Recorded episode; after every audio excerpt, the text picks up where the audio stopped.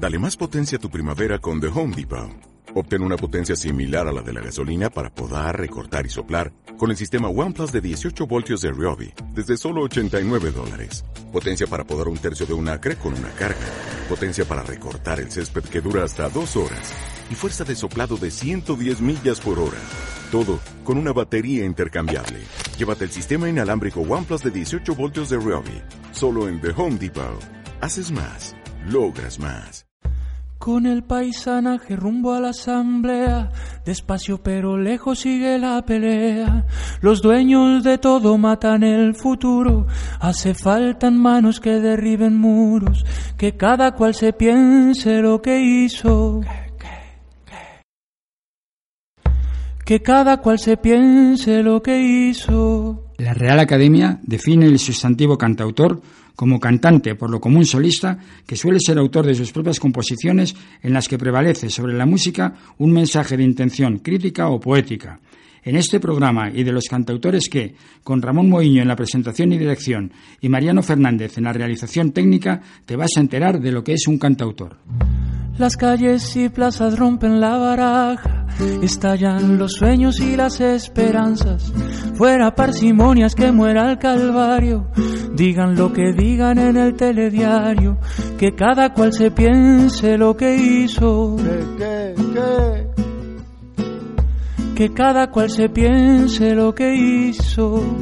Muy buenas tardes y bienvenidos a otro programa de, de los cantautores que eh, lo prometido es deuda. Dijimos en un programa que iban a venir eh, Luigi Maraez y Alime Uma. Y aquí están Luigi Maraez y Alime Uma. Muy buenas tardes, lo primero de todo. Muy buenas tardes. Bueno, eh, si hay alguien que haya cometido el error de no seguir nuestros programas, pues no sabrá quiénes son. Pero bueno, por eso le preguntamos a Alime quién eres, de dónde vienes, cómo has llegado aquí, porque tú tienes un acentillo buenas tardes ya se te ha cogido rápido que, no eres española. Soy de Turquía. ¿Y, cómo has venido aquí? A España, bueno, como una hoja arrastrada por los vientos del otoño. Igual que a todas partes del mundo. Y, y todos mis viajes nunca han sido mm, decisiones mías. La vida, la vida me ha arrastrado. Tú te dejas llevar por la... Sí, igual que mis antepasados, viajaron mucho. Y Luigi, Luigi no es un nombre muy sevillano, ¿no? Pero tú sí que eres de Sevilla. Hombre, yo soy andaluz, como siempre digo los currículum andaluz, porque eh, me encanta ser, ser de allí, no tengo nada de nacionalista, me encanta España entera, soy vasco, catalán, valenciano, lo que quieras decir, ¿no? Pero es verdad que uno tiene unas raíces que yo mantengo, y aunque mi nombre te parezca que no es andaluz, yo me llamo Luigi, con G. Con G. Lo, que, de Ginés, de mi padre. Porque mi nombre es compuesto, el Luis Ginés. Ajá. Ya ves que bien lo digo, con y resulta que cuando uno se hace persona así un poco pública y tal, pues la gente al leer Luigi no dice Luigi, dice Luigi. Y entonces de golpe te convierte así como en italiano. Que queda muy internacional. Eh, y bueno, pues ya lo acaba uno aceptando. Al principio era muy extraño. Pero todavía las pocas personas que me llaman Luigi sé que son de mi casa, de mi gente, de mi familia. Eh, el hombre público es Luigi ya, pero el, eh, el hombre de, de, casa, el privado, es Luigi con G. Bueno, a ti no te voy a preguntar cómo has venido aquí, porque prácticamente te hemos traído nosotros, eh, que te conocimos en Soria. En Soria, en Soria, sí. Pero tú llegaste a Soria del Moncayo. Bueno, en esta ocasión, yo llegué, al, yo llegué al Moncayo por, vicisitudes de la vida muy muy extrañas o muy caprichosas, como siempre suele ser, como bien decía Alime, ¿no? Creo que, que la vida es más azarosa de lo que de lo que creemos. Nos sentimos como muy protagonistas de nuestra historia y parece que hay siempre un destino que nos, que nos lleva y nos trae, ¿no? Yo fui a llevar un cuadro, pues ya sabes, soy pintor, entre otras cosas, a Barcelona y como cuando cojo dinero me lo gasto en viajar, viajando a capricho por carreteritas chicas y pasos estrechos, me di de golpe con un cartel que ponía nada más y nada menos, ¿eh? Veruela, 12 kilómetros. Para un andaluz como yo, para un sevillano, para un amante del romanticismo, para un devoto de Becker, como en mi caso, leer en un cartel, perdido en el mundo, en un mes de enero nevando, Veruela, era como, como vamos, la Virgen María, desaparece, ¿no? Como dirían por ahí abajo, ¿no? Y entonces ese fue mi primer contacto radical eh, del alma con, con Veruela, porque yo conocía a Veruela eh, a través de los libros, a través, a, través de esa emoción eh, del poeta, ¿no? Pero ya ver que eso era real fue un, encadenamiento absoluto entre, entre ya mi tierra del sur y, la tierra del Moncayo. Por eso Soria y por eso Aragón. Y esto fue antes de conocer a Alime. Sí, y antes hiciste un disco que se llamaba eh, Colores y Notas, basado en eh, las poesías de, Becker. Sí, yo mm, me cuesta trabajo refrenar la palabra porque creo que siempre la, la, vida es palabra, la vida es historia, ¿no? Y tú imagínate lo que, lo que es el azar, ¿no? De llegar a Barcelona, de bajar de Barcelona a dar un cuadro, encontrarme con Veruela, encontrarme un monasterio entonces todavía ruinoso y en obra, con un frío atroz, indescriptible, y estaba yo ya con un proyecto, precisamente, fíjate, fíjate lo que, lo que es lo causaron, por decirlo así.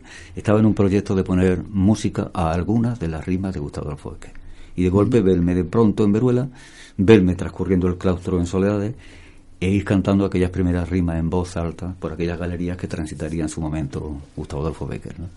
Y de ahí salió ya la, la, la, la, inmediata idea de hacer un disco con las rimas de, de Gustavo Adolfo Becker. Y de ahí salió una canción que tenemos seleccionada de este disco que se llama Yo sé un himno. La primera, la primera de las rimas. El himno gigante y extraño. Efectivamente. Pues eh, si te parece bien y si le parece bien a Alime y no se enfada porque todavía no te conocía y no participa en este disco, pues entonces podríamos escucharlo. ¿Os parece bien? Muy bien. Pues vamos allá.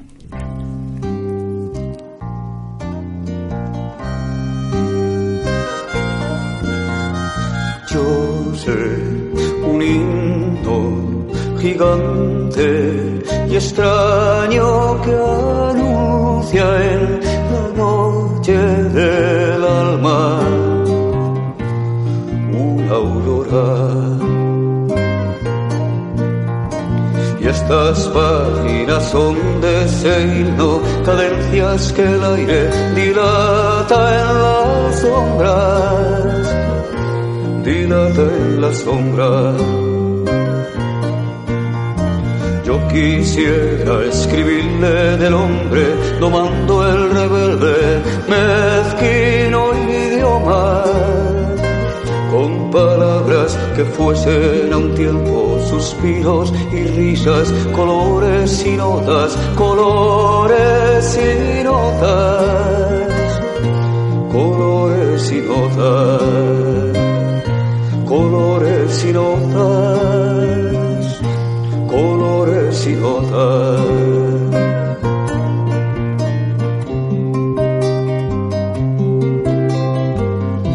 Pero en vano es luchar, que no hay cifra capaz de encerrarle la pena.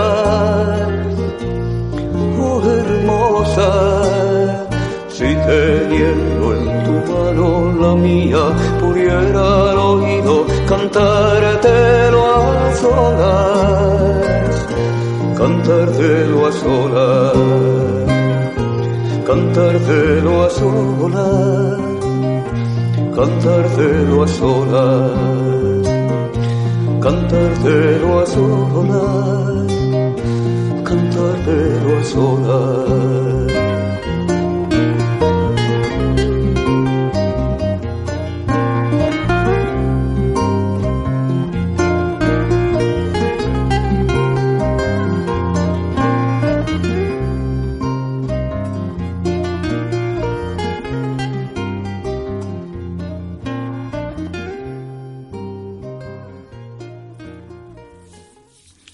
Bueno, pues eh, acabamos de escuchar mm. una canción eh, que forma parte del disco Colores y Notas, que, como habéis visto, está extraído de la primera rima eh, de Becker, Yo sé un himno. Y este señor que nos ha empezado a, contar que era pintor, que es Luigi Maraez, pues, bueno, si lo estuvierais viendo, porque no lo podéis ver, porque esto no es un programa de televisión, pero sí tiene una pinta muy muy renacentista eh, y es un hombre muy pues eso muy renacentista. Yo creo que estoy aquí hablando mm, pues no sé con alguien del renacimiento. Eh, y bueno pues este señor resulta que también es escultor. Y una de las esculturas que ha hecho, pues es una escultura a Becker, parece ser, ¿no es eso? Eh, pues sí, caballero. Yo te digo que lo de lo que lo del arte, hacer muchas actividades en el arte, yo siempre lo he visto de una forma natural. Eh, tú hablas del Renacimiento y efectivamente aquella edad eh, era era muy común, muy habitual que, los que, los pintores fueran escultores, que los escultores fueran pintores, que fueran poetas, que fueran dramaturgos, porque eran las humanidades, ¿no? Y luego llegó tardíamente la, eso de la especialidad, ¿no? Bueno. Pero efectivamente cuando llegué al Moncayo, eh, mi sueño andaluz, mi sueño romántico bequeriano, era encontrarme un, Moncayo donde Becker estuviera como, vamos, como en todas partes, nada más lejos de la realidad. Eh, Becker brillaba por su ausencia, no había nada que lo recordara o prácticamente nada. Y aunque esté mal decirlo, porque parece que pongo mal a, los aragoneses en el caso del Moncayo, la parte de Aragón que hablamos, eh, lo cierto es que esto pasa en todas partes, pasa en Sevilla y pasa en Soria y pasa en, todo, en todos lugares, ¿no? Pero uno de, de, mis de, mis cometidos, de mis obsesiones en el Moncayo ha sido precisamente devolver, devolver otra vez la, la, memoria, la, la, instancia de los Becker, de los Becker eh, en el Moncayo. Por eso mm, eh, acometí la empresa de hacer una escultura a tamaño natural en bronce que está allí eh, cerca del castillo de Trasmoz, un maravilloso castillo encantado. Y soy muy feliz porque tiene muchísimas visitas. Han hecho, han hecho del monte camino los pies de, los, de, las personas que van allí. Chicos, chicas, hasta moteros. Tengo una anécdota maravillosa. Cuéntala, porque, porque llegaban un grupo de moteros por el monte arriba y me hizo uno de ellos, muy gracioso. ¿Dónde está el beque? ¿Dónde está el beque? Y digo, sigue para arriba. Entonces fue muy, muy bonito ver ahí un montón de motos eh, de moto en una ladera y, la gente haciendo sus fotos, es muy hermoso. Y el Becker aquel está con un bastón. Está con un bastón, tiene una serie de, de, argumentos, ¿no? Tiene un sombrero de copa, así dejado caer eh, en desmayo en los pies. Tiene una pequeña maletita, que es una evocación de cuando andaba, andaba por tierras aquí de, Aragón. Y compré una maleta antigua, pequeñita, de, de cuero, en un rastrillo que había aquí en Zaragoza para meter mis papeles, ¿no? Le añadí esa maleta, le puse aquello del, sombrero de copa porque eh, anacrónicamente los beques se paseaban con unas ropas muy muy de dandy por aquí, por el Moncayo, y resultaban realmente extraños ante los campesinos, aquellos, aquellos andaluces rodeados de capas, de sombreros de copa, de bastones. Entonces eh, cogí esa iconografía, un reloj en la mano que anuncia que ya era hora que alguien se acordara de él, o bien que es hora de que vuelva a Veruela, ¿no? Y bueno, pues otra de las rimas que tienes eh, aquí seleccionadas en este disco Colores y Notas es eh, del salón. Del salón en el ángulo oscuro. En el ángulo oscuro. Eh, bueno, pues es una rima muy conocida. El arpa. Vamos a ver cómo suena.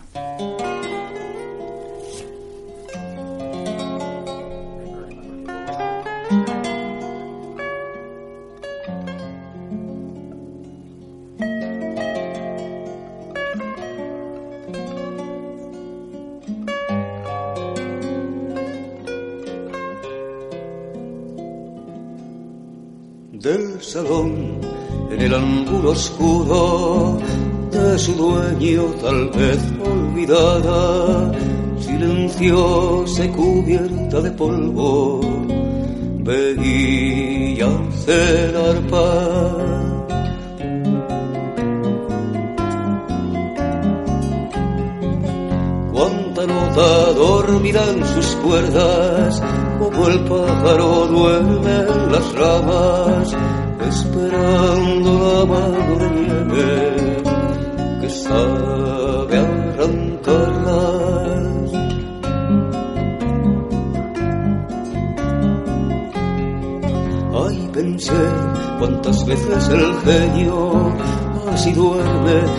fondo del alma y una voz como al azar espera que le diga levántate y anda que le diga, levántate y anda.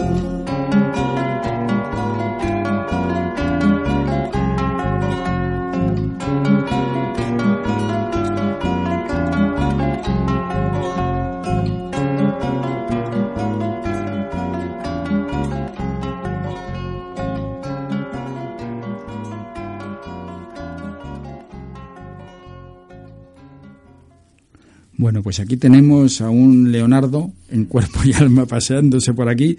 Eh, digo que es un Leonardo porque eh, Luigi Maraez es eh, hasta inventor. es pintor, es escultor, es poeta, es dramaturgo, es inventor. Mira, te voy a corregir lo, de inventor porque, mira, es posible que invente la vida. Eso sí, soy inventor de la vida seguro. Porque mm, ante, ante tanta mm, actitud pesimista de que del arte no se vive, de que, que además algo recurrente en los propios artistas, ¿no?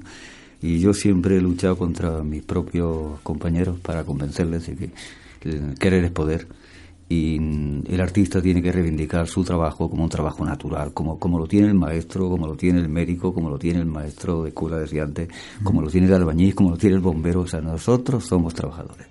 Somos trabajadores de esto y tenemos que luchar por tener nuestro oficio, no por la fama, que, un, que es una especie de quimera que nos venden permanentemente. Eh, sí he inventado la profesión, eso sí. La profesión la he inventado porque eh, lo digo muchas veces con Alime, eh, nosotros somos quienes gestionamos siempre nuestros proyectos, nuestros conciertos, nuestros movimientos, y de ahí surgen, por supuesto, peticiones de tal organismo, tal diputación, tal lo que sea, ¿no? Pero yo no puedo esperar en mi casa que me llame nadie, ni yo no puedo estar así. Yo tengo, yo tengo que estar constantemente gestionando cosas. Lo de inventor te lo acepto por ahí. Por lo demás, bueno, trabajo en material reciclado y hago, y hago esculturas con lo que sea. Pero, pero eso es otra historia. Bueno, pues gracias por no corregirme excesivamente. Eh, de todas formas, eh, ya hemos hablado de tu pasión por Becker, hemos estado hablando, o has estado hablando tú mucho de ti. Tenemos aquí a Alime, que la tenemos muy calladita. Eh, lo primero que vamos a hacer es ponerla a trabajar un poco. Porque, bueno, pues ahora me interesa que cantéis algo en directo, si fuerais tan amables. Sí. Y bueno, pues vais a cantar algo juntos, que eso lógicamente se hizo después. Eh, cuéntanos cómo va. Primero, por mi parte, al menos, eh, aclarar que, que Alime, cuando yo la conocí y, me puso su música, porque no lo, no lo vi primero tocar en directo, sino que me puso una grabación que tenía, y realmente eh, no había escuchado nada más hermoso en mi vida. Eh, luego la aportación de, sumar voluntades, de hacer conciertos juntos, de, ayudar a, mi trabajo, bueno, de reconducirnos mutuamente, de alguna manera ha sido una, una verdadera maravilla, y si no ya lo vaya ahora a cantar, ya sabe que vamos a cantar. Vamos a cantar Epitafio para una joven. Eh, necesitaremos una guitarra, una guitarra que tienes por ahí detrás. Vamos a ir cogiendo la guitarra y nos cuentas algo de qué es esto de epitafio para una joven eh, antes de empezar. Pues mira, epitafio para una joven forma parte también del contexto bequeriano. Y, te lo explico lo más rápido que pueda. Augusto Ferrán fue un poeta hermosísimo, amigo, intimísimo de Becker, fueron eh, cuña, digo yo, uña y carne y, realmente es Ferran quien introduce a Becker en el mundo anglosajón, en, el mundo del romanticismo alemán. Ferran había estado ya en Alemania, traduce a poetas alemanes. Entonces nos trae una historia de un poeta sueco finlandés que se llama Epitafio para una joven. Ferran lo traduce, mm, recurriendo de alguna manera a lo mismo que Becker va a hacer permanentemente, que es recoger la tradición popular y transformarla en leyenda, ¿no? Este poema, Epitafio para una joven, nos cuenta la historia de una chica que conoce el amor a los 14 años, muy jovencita. Y el primer día, pues el amor llega, el segundo la sorprende y el tercero la abandona. Son las tres metáforas del amor eh, y de la vida, ¿no? Así que, pues le puse música y aquí está. Epitafio para una joven de Augusto Ferrado.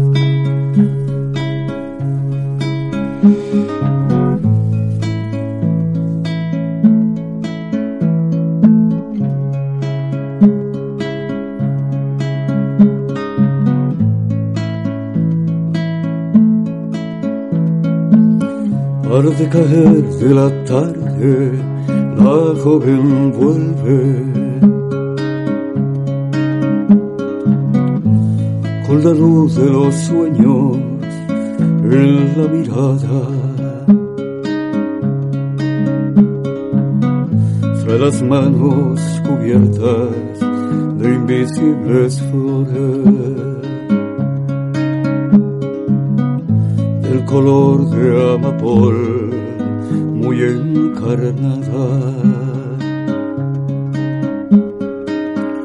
le pregunta a su madre, niña que tiene. Porque traes las manos tan encarnadas. Madre cogiendo rosas, me he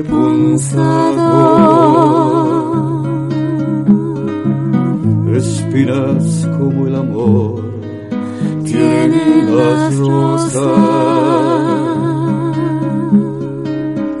Otro día volvió con los labios rojos. Flor abierta el carmín jugó en la rosa. Su madre le pregunta, niña que tiene. El silvestre jardín jugó en la boca. Otro día después volvió la niña. demudado el color por desengaño. Su madre le pregunta y niña que tiene. Hay el rubio árbol, hoy mustia nieve. Ay madre, que me abran pronto la sepultura. Ay madre, que no quiero flores sobre mi tumba. Tan solo que una cruz escrita esté mi triste suerte. Días al amor solo bastó para mi muerte. Ay madre, que me abran pronto la sepultura. Ay madre, que no quiero flores sobre mi tumba. Solo que una cruz escrita esté mi triste suerte. Tres días al amor solo bastó para mi muerte.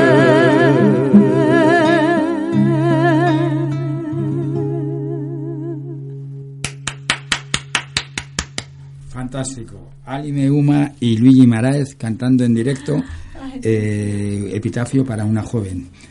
A mí me tienes que respirar un poco porque ahora voy contigo.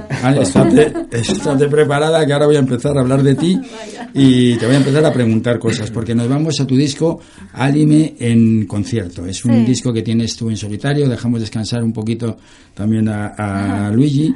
Y bueno, em, eh, tú haces, eh, compones, pero compones de lo mismo en inglés que en turco que en español. Es que eh, sí, mm, yo desde muy pequeña edad eh, empecé, bueno, con dos años escuchaba a mis primas tocar el piano, pegado yo al piano. Eh, en mi familia había mucha música. Mi, eh, mi madre, aunque era profesora de filosofía, eh, había hecho música con sus cuatro hermanos. Música se veía como un hobby, no tanto como profesión. Entonces, uno era ingeniero, otro era eh, médico, su hermana era profesora también. Entonces, eh, pero han hecho, eran muy buenos músicos. Eh, mm, pero ha cumplido mi deseo. Con dos años yo le pedía un piano y con cuatro me lo compró. Entonces yo empecé con muy temprana edad. Con cuatro años escuchaba ópera y tal. No me interesaba mucho la música turca, aunque después también probé, eh, hice algunas composiciones para saber cómo me salía. Pero así empecé yo con ocho años ya a estudiar en Turquía. Pero después acabé en Alemania, mi padre era ingeniero ahí, entonces yo ahí también hice conservatorio. Y en Inglaterra, después también seguí con el conservatorio, acabé en Sudáfrica, como decía, arrastrado esa, por es la hoja aquella que nos contaba, ahora vamos entendiendo la metáfora. Sí, entonces, eh, pero yo no, fue mi decisión, pero bueno, entonces, claro, yo ya tocaba música clásica, pero mm, llegó un momento que, que necesitaba contar mi propia historia. Entonces, ¿qué haces? Mm, primero pones la letra Quería contar mi historia, claro, eh, con lo que tú sientes será tu música, eh, harás tu música, para expresar eh, lo que sientes, sí. Entonces, em, en ese momento estaba en Sudáfrica, por eso mm, mm, tenía que contar mi historia en inglés. Empecé a escribir en inglés. Y fue en ese momento en el que nació la canción Tears. Tears, sí, lo, de, los, de mis primeras canciones. Las eh, composiciones con textos en inglés son más normales. Los que están en turco, cuando volví, el turco es posterior, eh, empecé a escribir la letra en turco, pero son más como música clásica. Hay algunos temas, eh, no elegí hoy para que suenen porque es más largo. Eh, de golpe convierto un vals y mm, parece mucha música clásica. He elegido uno también, la introducción parece un poco a música clásica, pero los que están en contextos en inglés son más, más cercanas a cualquier oído. Nosotros ya hemos escuchado en este programa alguna canción en inglés. En realidad esto trata de ser una historia de la canción de autor en, en español. Pero bueno, eh, si queremos, nos gustaría un poco que nos contaras de qué trata esta canción que vamos a escuchar, que se llama Lágrimas en español. Lágrimas. ¿Puedes decirnos un poco rápidamente de qué trata? Pues eso es muy sencillo. Los que fueron en inglés, casi todos trazaban de amor, que un amor que, no respondido, quizás, ni, ni vivido, ni, conocido, quizás incluso imaginación. Sí. Además, eh, creado, totalmente eh, inventado. sin existe, que exista la del personaje, se creado totalmente, simplemente para componer. Bueno, pues eh, si te parece, escuchamos Tears en inglés y bueno, vamos a ver qué entendemos, qué eh, detectamos, qué sentimos y qué nos pasa.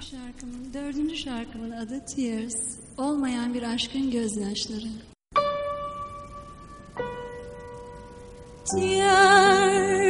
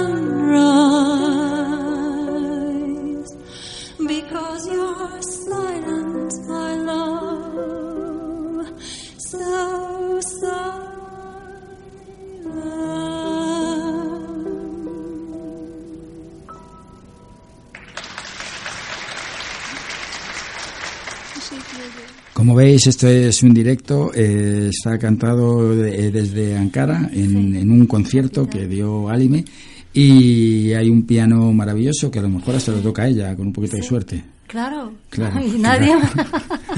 Qué gracia. No, había, no había otro pianista, era ella que como se ve pues maneja bastante bien eh, lo que es el lo que es el piano, como dice la gente de aquí. Bueno, pues eh, esta es una canción en, en inglés. Hemos dicho que habíamos escuchado muy rara vez algo en inglés aquí, pero lo que ya es raro, raro, raro es lo que vamos a escuchar ahora, que es eh, una canción que se llama Ruya o algo así, porque esto, el título es eh, turco. Y la canción está en turco. Sí. Sí. Está compuesta por ti también la letra. Y esto se llama Sueño. o sea, se traduce por sueño. Pero he insistido mucho en que no es sueño de soñar, sino que es sueño de dormir. Sí. ¿Sí? ¿Qué me dices de ese sueño? Que es que tienes sueño ahora, como vienes de, viaje, eh, la hemos cogido eh, de viaje eh, a, los dos. vienen desde nada más y nada menos que desde Moncayo, como habían contado antes, y se van a Sevilla, que es donde normalmente vivís, ¿no? Y bueno, pues digo que si tienes sueño o no tienes sueño, o esta canción, ¿qué quiere decir? Esta canción, mm, en realidad, eh, ve a una persona como si fuera un sueño, aparece y desaparece. Ajá. Mm. Es una ensoñación. Sí, bueno, pero también sueña. También sueña cuando Que aparece y desaparece. Ajá. Bueno, eh, vamos a ver, eh, vamos a escuchar cómo suena el turco y si hay algunas reminiscencias de la música turca o si no la hay, y luego no, nos lo explicarán. Es no era mi estilo. No era el estilo. Entonces, bueno, vamos a ver eh, cómo va. Sí.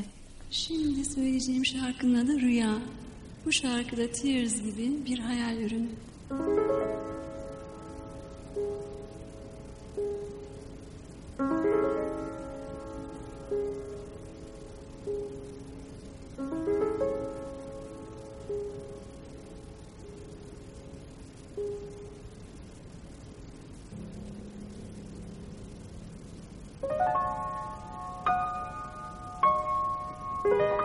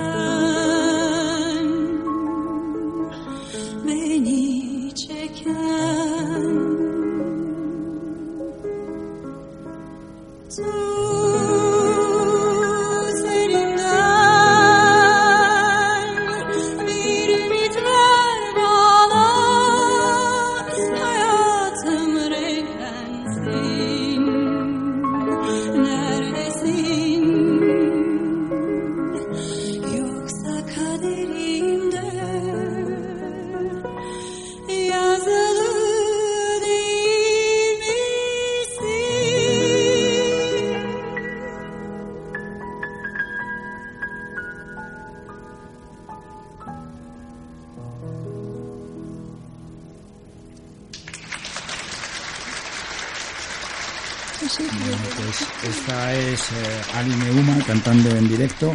Eh, Ali Meuma que ha sido eh, seleccionada por su país varias veces para representar, eh, para representar a, a Turquía en el Festival de Música del Mediterráneo y en algún otro festival también, ¿no? Sí, algunos otros también. O sea, quiero decir que es una cantante conocida en, en Turquía, que además a veces le encargan cosas y por encargo de la Asociación Mundial Familias Anónimas ha escrito el texto y la música del himno Hacia la Luz, tanto en versión inglesa para Estados Unidos como en, eh, en una versión al castellano para eh, esta asociación en España. Sí. Todo eso es verdad. Ay, es verdad. Podría haber traído el disco ese, el himno, con una orquesta. Bueno, no tenemos el disco, pero sí, eh, Ah, me ¿tenéis una página web o algo donde se pueda eh, encontrar esto? Bueno, me corresponde no sé si- hablar. Eh, ahora le corresponde, está deseando hablar. Estaba deseando, le he No, dejado es que- un poquito. Cuando Sí. me habláis de tecnología tengo que hablar, pues como no tengo ni idea, pues, pues tengo que hablar. Mira, eh, en esto de internet al principio me decían, oye, he visto una cosa tuya, y yo decía, imposible, yo no entiendo nada de ordenadores, yo no cuelgo nada, no sé nada de eso, pero es cierto que ya uno se va dando cuenta de que efectivamente como eh, estamos siempre haciendo cosas por aquí y por allá de toda naturaleza, pues efectivamente siempre hay alguien que mete. Entonces, pues lo cierto es que si miras páginas de anime o mía te aburre. Entonces yo ya ni me molesto, ni no páginas he web, ni. Dice, pongan nuestros nombres, por eso siempre ponemos en, en los discos y tal, ponemos una dirección de correo electrónico y con que pongan solamente el nombre de Anime, Huma o pongan Luigi Maraes, pues ya se enteran de, de qué estamos haciendo y por dónde andamos, ¿sabes? Efectivamente. Así es como lo he encontrado yo. Justo, ¿sabes? Ya está. Vale. eh, también tenés eh, un premio. Yo no sé si ese premio es un premio que lo han dado a los dos. Por, eh, es un premio que es eh, Giraldillo de Honor. Ah, sí. Sí. Es un premio de los, a los dos, Sí, ¿verdad? eh, Porque lo he visto en las dos biografías. Sí. Y, Es un premio que concede el Ateneo de Sevilla junto con- en colaboración con el Ayuntamiento. Entonces, para nosotros es siempre un honor porque eh, el, el ayuntamiento nos suele, nos suele llamar bastante para, para cosas de tipo cultural que yo, que yo me interesa mucho, ¿no? Y efectivamente, pues, pues yo no sé a cuántos girardillos de esos tenemos, no sé si son cuatro o cinco y cada vez que, cada vez que, vamos nos sueltan uno en la sola para que llevo alguno puesto por ahí por, por la, por la chaqueta. Ya nos dicen, oye, hay que cambiar esto porque no le vamos a estar dando tantas veces el, el mismo emblema, ¿no? Pero sí lo llevamos con mucho orgullo. Bueno, y ahora lo que vamos a hacer, hemos estado escuchando un par de canciones de, de Colores y Notas, eh, basado en el disco de Becker, que es eh, un disco de Luigi Maraez en solitario. Hemos escuchado eh, Tears y Ruyá de Anime en concierto. Y hay un disco en común eh, que se llama Como la miel. Y ahí, bueno, pues queremos presentar a nuestros oyentes eh, tres canciones. Una de ellas es Amanecía de Lorca, de es la Lorca, primera que hemos Federico. García Lorca, un tema muy, eh, un tema muy recurrente, muy bonito. Digo recurrente porque lo cantamos muchísimo, pero por- porque porque nos lo piden, porque se, se hizo un pequeño, una especie de pequeño himno sin darnos cuenta, pero ya la gente que lo, lo iba escuchando, pues siempre amanecía. Y además es muy bonito porque cuando la gente se suma a cantar un, un texto, un poema, ¿no? una canción, pues muy hermoso porque ya no es tuya. eh, entonces empiezas ya de los demás y eso es lo más, lo más hermoso. ¿no? Pero sí, es un poemita muy sencillo que escribe Lorca, dedicado a sus amigos niños y en este caso a la hija de Pedro Salinas, a Solita Salinas. Y cuenta una historia sencilla, bella. Amanece en un naranjer y abejitas de oro buscan la miel.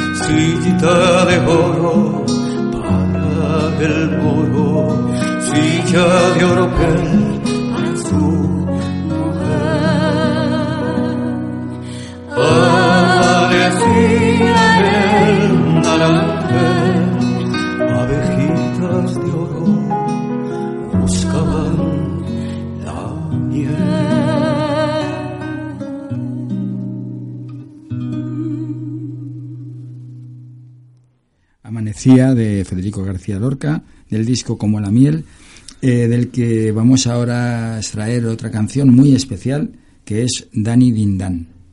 Pues sí, Danny Dindan es un tema escrito para un niño, se llama Daniel. Daniel Mena porque es, hijo de un muy famoso periodista, escritor aragonés, que es Miguel Mena. Y Miguel, pues, la verdad es que vivió en su vida un, encuentro muy duro, que es soñar tener un hijo, tenerlo. Y como él mismo comenta y confiesa, es también muy duro ver que tu hijo no puede hablar contigo, no puede comunicarse contigo, no puede leer contigo. Y lo cierto es que Dani pues, eh, padece, mm, por decirlo así, un síndrome muy extraño, le llaman el síndrome de los niños felices, síndrome del ángel. Entonces una característica de autismo, si yo no entiendo mal. Pero estos chicos no tienen simplemente conciencia del peligro, viven una realidad interna, son felices, se ríen muchísimo, pero no puedes dejarlos solo un instante, si hay una ventana pueden saltar, no, no con ánimo de autodañarse, sino que simplemente no controlan la, la medida de la realidad. Y estos chicos que tienen su propio mundo, privadísimo, viven en su, en su lugar, su paraíso, ¿no? Pues resulta que cuando Alim y yo cantamos precisamente este tema de Federico, de Amanecía en el Naranjel, Dani prestaba muchísima atención, trataba incluso de cantar la canción, se reía muchísimo, lo pasaba en grande. Y entonces se nos ocurrió que en el cumpleaños octavo de, de Dani, el regalo más bonito que podíamos hacerle a Daniel era escribirle una canción donde el motivo fuera precisamente aquello de amanecía en el Naranjel. Entonces le escribimos jugando con su nombre, una especie de campana de Dani Din Dan.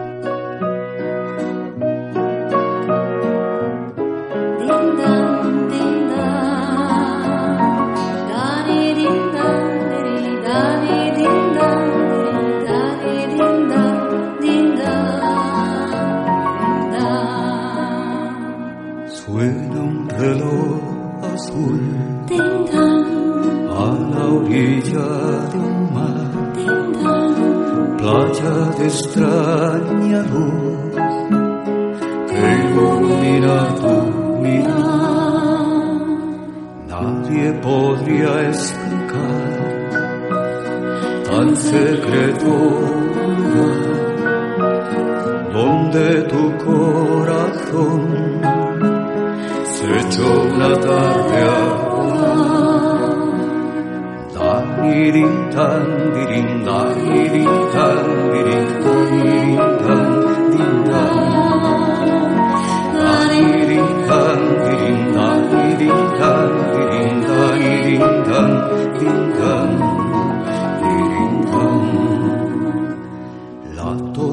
de cristal anuncia en su dintan que cumple un año más este niño tan feliz.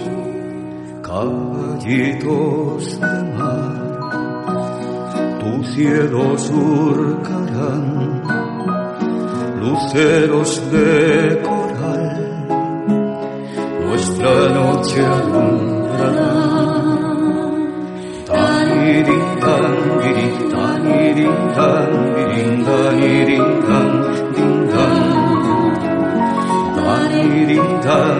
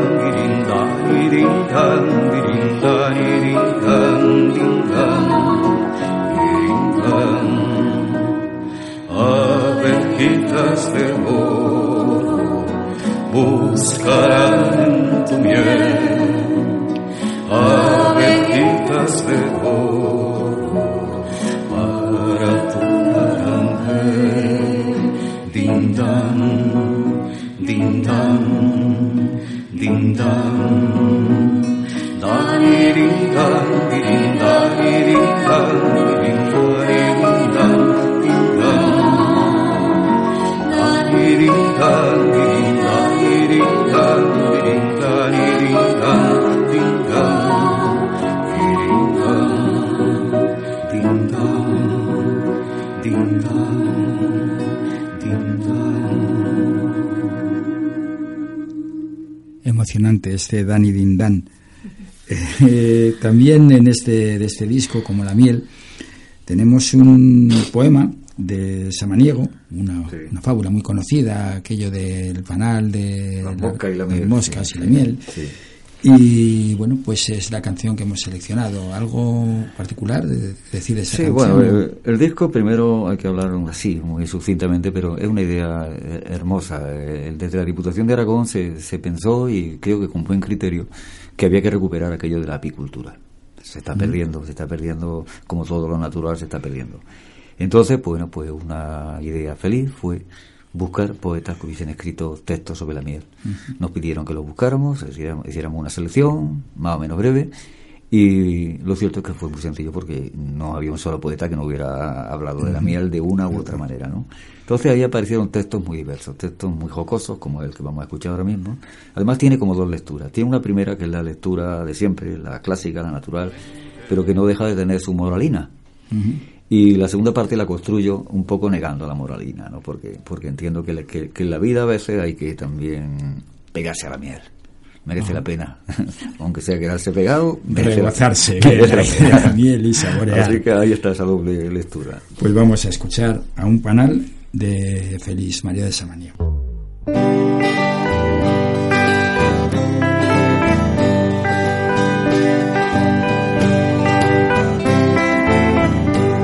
A un panal de rica miel. Lindas moscas acudieron, que por golosas murieron, presas de patas en él. Otra dentro de un pastel, enterró su golosina. Así si bien se examinan los humanos corazones, perecen en las prisiones del litio que los domina. Mire usted, yo no sé bien si seguir tan buen consejo, más sabe el diablo por viejo que por lo que cuente aquel. Si algún vicio hay que tener, el morir tan dulcemente, me parece que no miente quien diga que no es pecado, morirse así de pegado, si muere tan ricamente.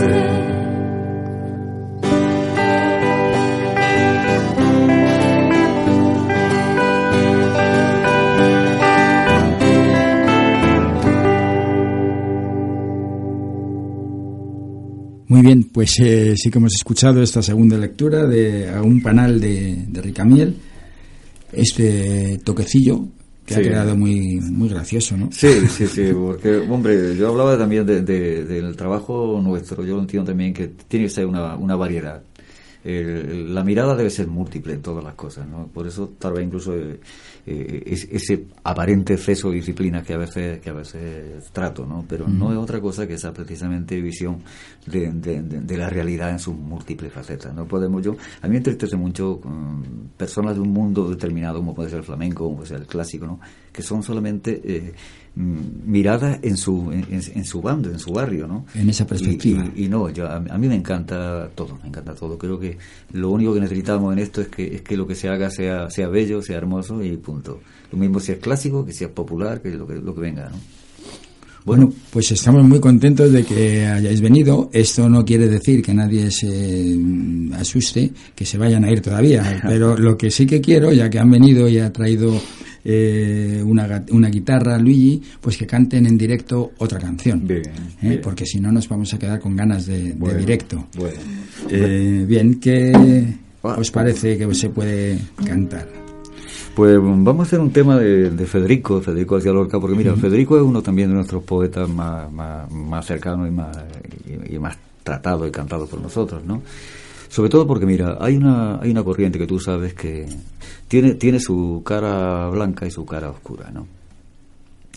La cara blanca es que volvemos a recordar a los poetas, nos acordamos de ellos, volvemos a hacer una relectura que es muy interesante, releer a los poetas, cambiar las miradas, aquellas que, que por historia nos han ido dando de los poetas, ¿no?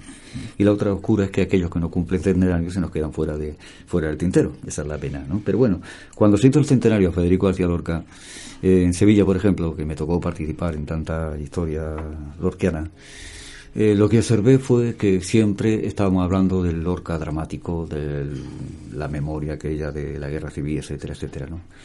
Y yo que, que arrastro muchas cosas de, de Lorca, cuando lo he visto feliz, cuando lo he visto pintor, cuando lo he visto jugar con los chicos, cuando lo he visto lleno de colores, de vida, me parece que los poetas hay que recordarlo en su naturaleza y no en su desgracia. Yo por lo menos lo veo así, ¿no? O por lo menos no siempre en ella. ¿no? Entonces eh, apareció un libro precioso, versos y canciones para niños, pertenece por ejemplo a Amanecía, eh, a ese texto, y entre esos versos aparece uno que se llama El Niño Mudo, que Ali me es muy devota de este poema, y yo casi casi lo toco siempre, casi por ella. Por ella. ¿eh? Bueno, Aline, pues vamos a darte el gusto de, de cantar esta canción que tanto te gusta. Bueno, la guitarra está muy oído, pero bueno, haremos que podamos. podemos ir afinando. Si Sí, necesitamos, sí, afinamos un poquito. Entonces, eh, ¿te gusta a ti este poema por algo en particular? Porque habla de los niños y como un cuento, yo todavía me siento una niña. Ajá, es, Somos niños. es que, es que lo eres. Ay, Dios mío. Comparada con, comparada con el presentador de este programa, eres muy niña. bueno, Yo decía al principio, ya, ya no quiero compararte con Luigi porque, si acaso, no, ya, ya sabéis que hay que ser como niños para entrar al reino de los cielos. eso sí que es verdad. que decía que así que bueno aquí nos cuenta una historia que se llama el niño mudo pero que no se asuste nadie que es una historia feliz porque la voz del niño esa la voz del niño mudo la tiene nada más y nada menos que el rey de los grillos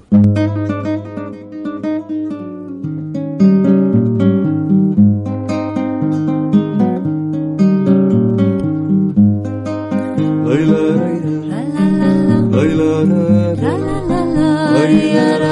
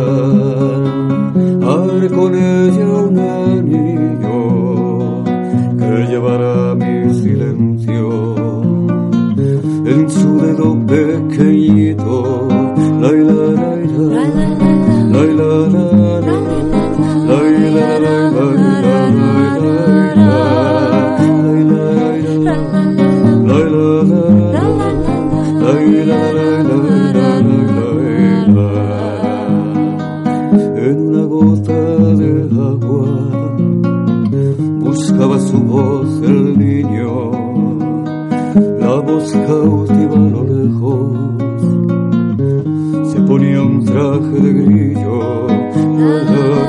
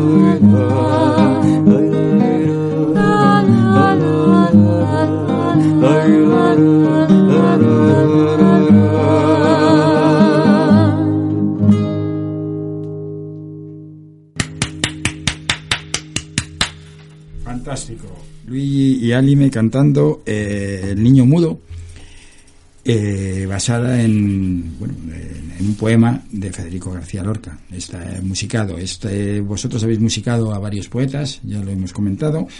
Y bueno, no quiero que se nos acabe el programa sin que nos contéis un cuento. Ah, un gusto. Eh, quiero decir que hay una canción por ahí que está basado en el cuento La reina de las abejas de uno de los hermanos Grimm o de Sí, los sí, dos hermanos Vale. Grimm, no sé exactamente. Y bueno, ¿esto en qué disco está exactamente? Pues en el disco de Como la miel, eh, porque este disco se editó el año pasado y lo cierto es que se agotó echando humo, o sea, rapidísimo, ¿no?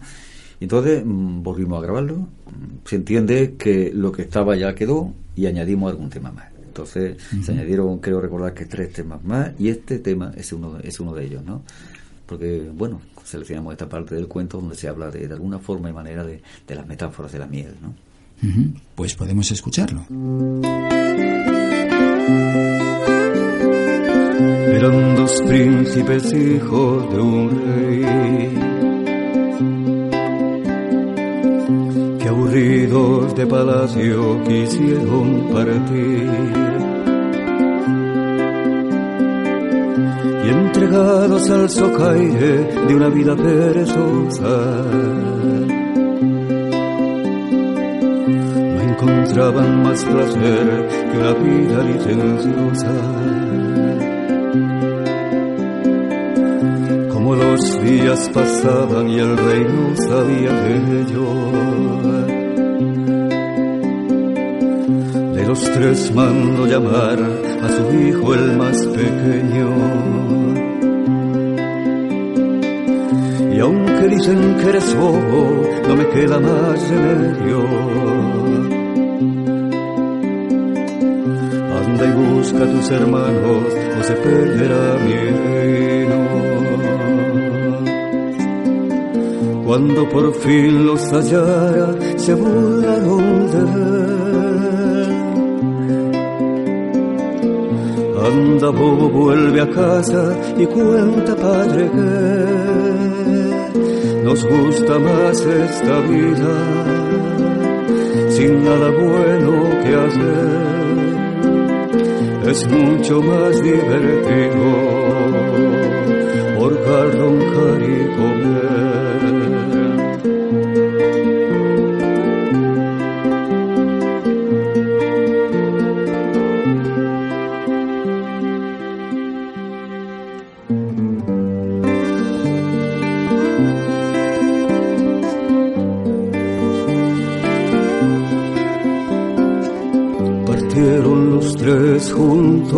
Y en medio el camino. Afanosas hormiguitas labraban su nido. Y el mayor se empeñara en derribar su castillo. Deja en paz a estas pobres, dijo el bobo afligido.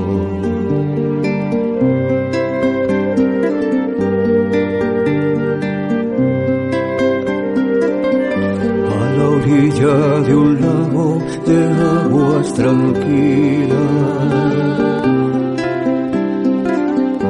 Entre juncos los patos cantaban su dicha. Y el otro se empeñara en hallar a su víctima, dijo el bobo muy triste, deja en paz a la cuita.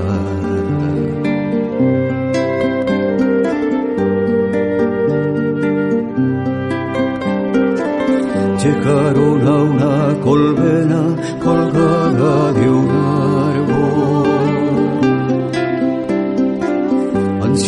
por el manjar, los dos licenciados. Dale que dale al pavo, que es mío este regalo. Las abejas furiosas, aguijón hasta el clavo.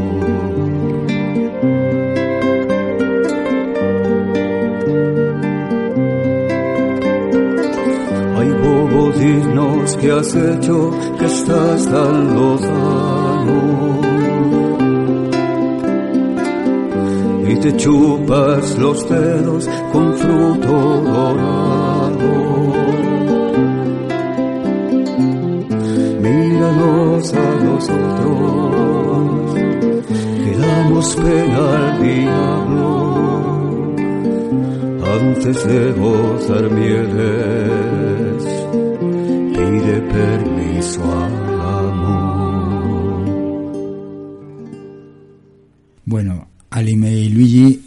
ahora sí que con harto dolor de nuestro corazón tenemos que despedirnos. Puedes hablar, Alime, que quieres decir algo. Todavía te da tiempo de decir alguna Yo creí cosa. que íbamos a poner Cristo de las Mieles. Sí, vamos a dejar a nuestros oyentes con el Cristo de las Nieves cuando Ah, eh, terminemos, cuando nos despidamos, y, porque nos va a dar tiempo a escucharla todavía. Es Y un nos da tiempo a despedirnos, un tema muy a reciente, muy reciente. Sí, no, y- siquiera me acuerdo. Y está como muy, muy... Pues eh, lo que sí que vamos a hacer es despedirnos antes y dejar a los oyentes escuchando este disco. Por tanto, podéis decir, o sea, esta canción en, en concreto, podéis decir lo que queráis de la canción. Del Cristo de las Mieles, para situar un poco, claro, yo soy de Sevilla y sabemos de qué hablamos. Tú dices en Sevilla Cristo de las Mieles y todo el mundo sabe lo que es, ¿no? Es un Cristo que hay en el cementerio de Sevilla, San Fernando, que es una preciosidad de Cristo. Es de Antonio Susillo. Antonio Susillo fue un, un escultor romántico que la leyenda cuenta que se suicidó. No es que la- sea leyenda que se suicidara, sino el motivo porque había colocado los pies del Cristo al contrario de como normalmente se, se colocan, es decir, el derecho sobre el izquierdo y no a la inversa. Entonces, ¿qué ocurre? La leyenda popular dice que Antonio Susillo comete ese error y que se siente tan afectado por él que se suicida. La realidad es otra, la realidad es que tuvo una desgracia amorosa con su esposa y cuando descubre que ésta la- lo engaña, se, se suicida. Entonces, ¿qué ocurre? Pues que efectivamente colocan su Cristo en el cementerio y lo entierran debajo. Eh, está en pleno centro de- del- del lugar, ¿no? En verano llega el calor, el Cristo es un Cristo expirando, la boca está abierta y mira por donde las abejas le da por hacer todos los años sus panales de miel en la boca. Con el calor del bronce, la miel chorrea de los labios. Entonces, bueno, esa miel constantemente cae de los labios del Cristo. Entonces Es- hicimos ahí una especie de paso doble muy bonito que lo, quiero pasar a la orquesta además para que lo interprete la banda y ahí está, Cristo de las Mieles. Bueno, muchísimas gracias por haber estado con nosotros. Sé que ha sido un esfuerzo porque estabais de viaje, pero para nosotros ha sido un placer y la verdad que os lo agradecemos eh, un montón. Luigi, eh, deseando que volváis cuando Nada, cuando los llame, podáis. ¿vale? Y bueno, pues eh, despedimos, nos despedimos escuchando esta canción.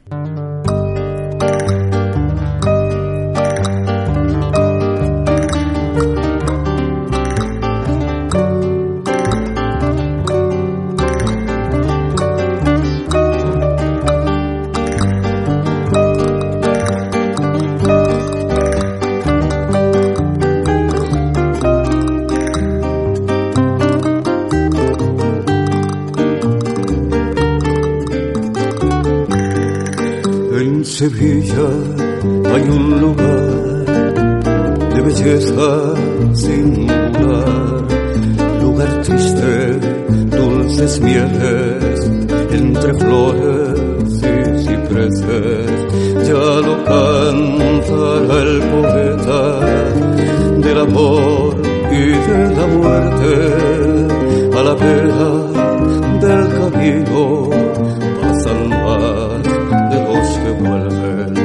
la barqueta junto al río, donde el sol las aguas mece con sudario de la muerte.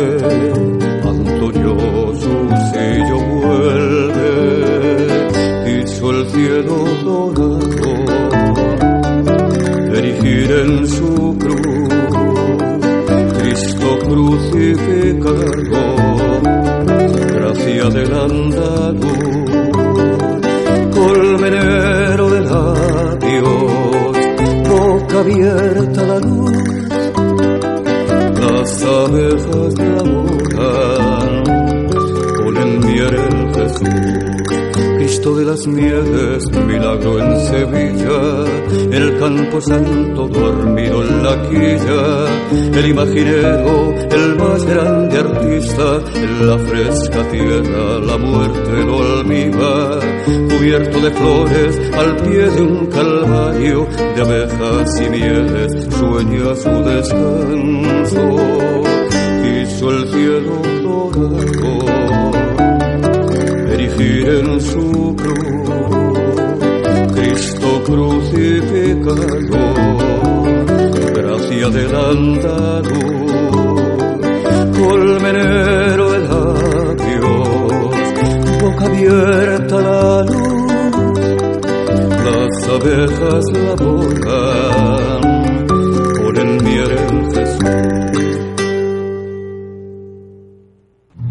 Las calles y plazas rompen la baraja, estallan los sueños y las esperanzas. Fuera parsimonias que muera el calvario, digan lo que digan en el telediario, que cada cual se piense lo que hizo. Que cada cual se piense lo que hizo.